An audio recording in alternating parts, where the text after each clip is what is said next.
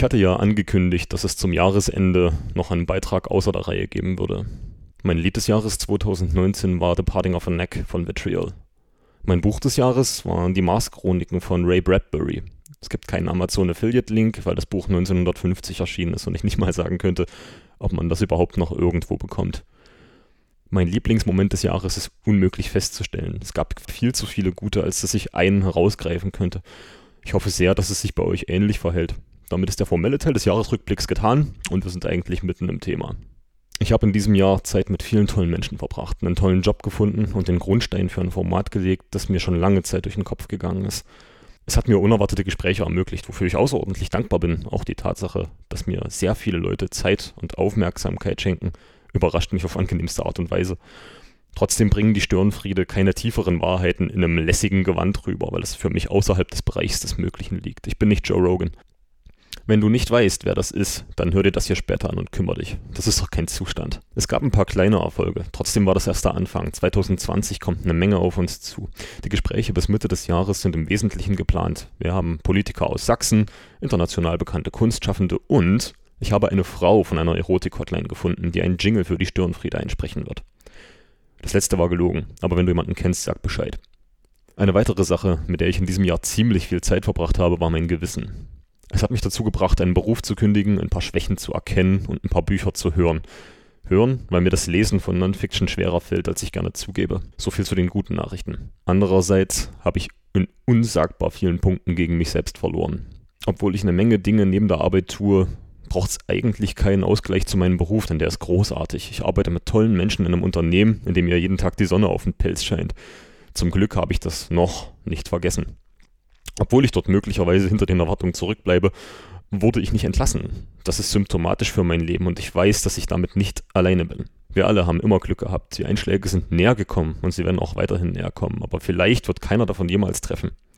Die meisten Leute in meinem Umfeld haben einen Plan B, der genauso aussieht wie der Plan B von jemandem, der nicht mal wirklich einen Plan A hatte. Frag dich mal kurz, selbst wenn du glücklich und zufrieden bist, sitzt du da, wo du bist, nicht deswegen, weil du das so geplant hast, sondern vermutlich eher deswegen, weil das flammende Auge immer geblinzelt hat, wenn du gerade was furchtbar Dummes gemacht hast. Good for you.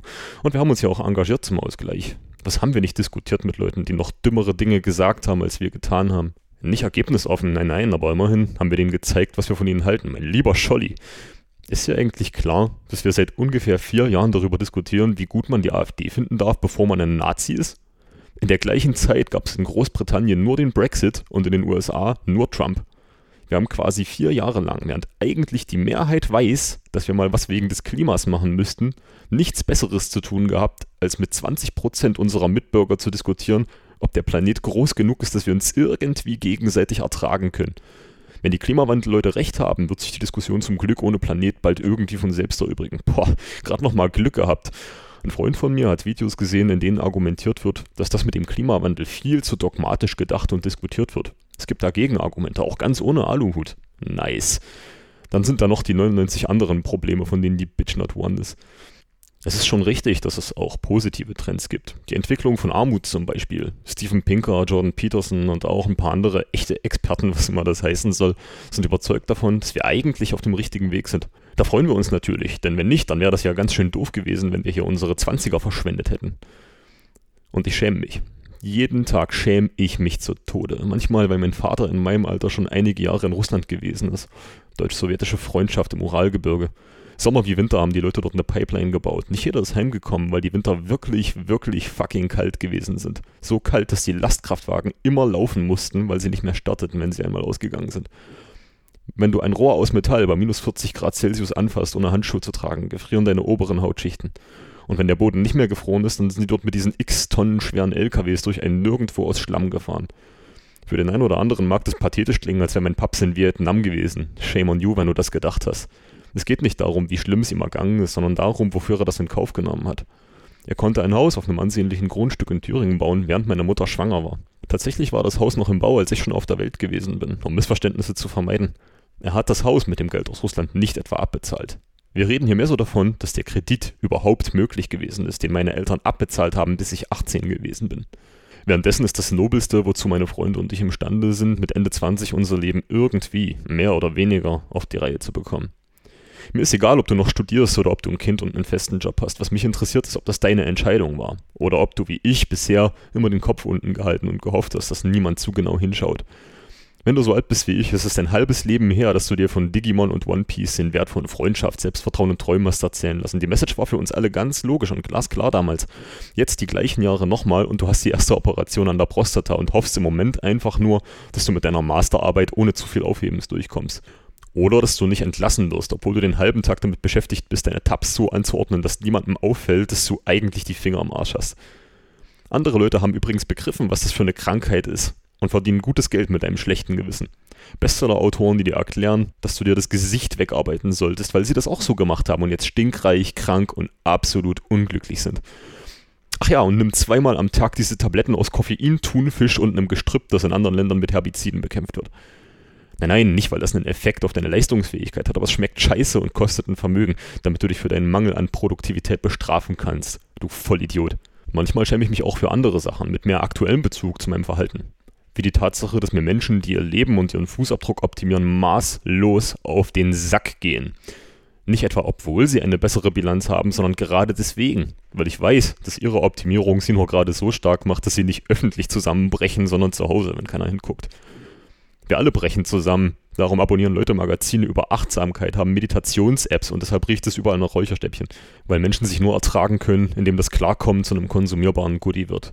Jeder Buddhist hat Mitleid mit dir, wenn du glaubst, eine App könnte dein Leben reparieren. Jetzt erstmal schöne Woche fasten, damit ich hinterher wieder ordentlich arbeiten kann.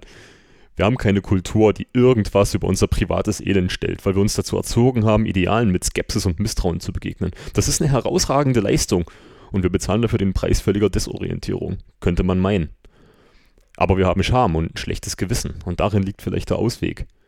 Dass ich mich für mein vergangenes Verhalten schäme, bedeutet, dass ich es besser weiß. Nachdem wir uns Skepsis geleistet haben, könntest du dir vielleicht überlegen, noch so eine Hürde zu nehmen und die Dinge nicht zu tun, die dein Gewissen und dein Leben aktiv schlechter machen, vor Starters.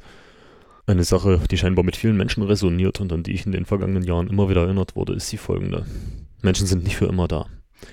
Mein Großvater hat die 90 bereits überschritten und ist gemessen an seinem Alter das blühende Leben. Meine Mutter ist Mitte 50 und wir sehen uns etwa sechsmal jährlich.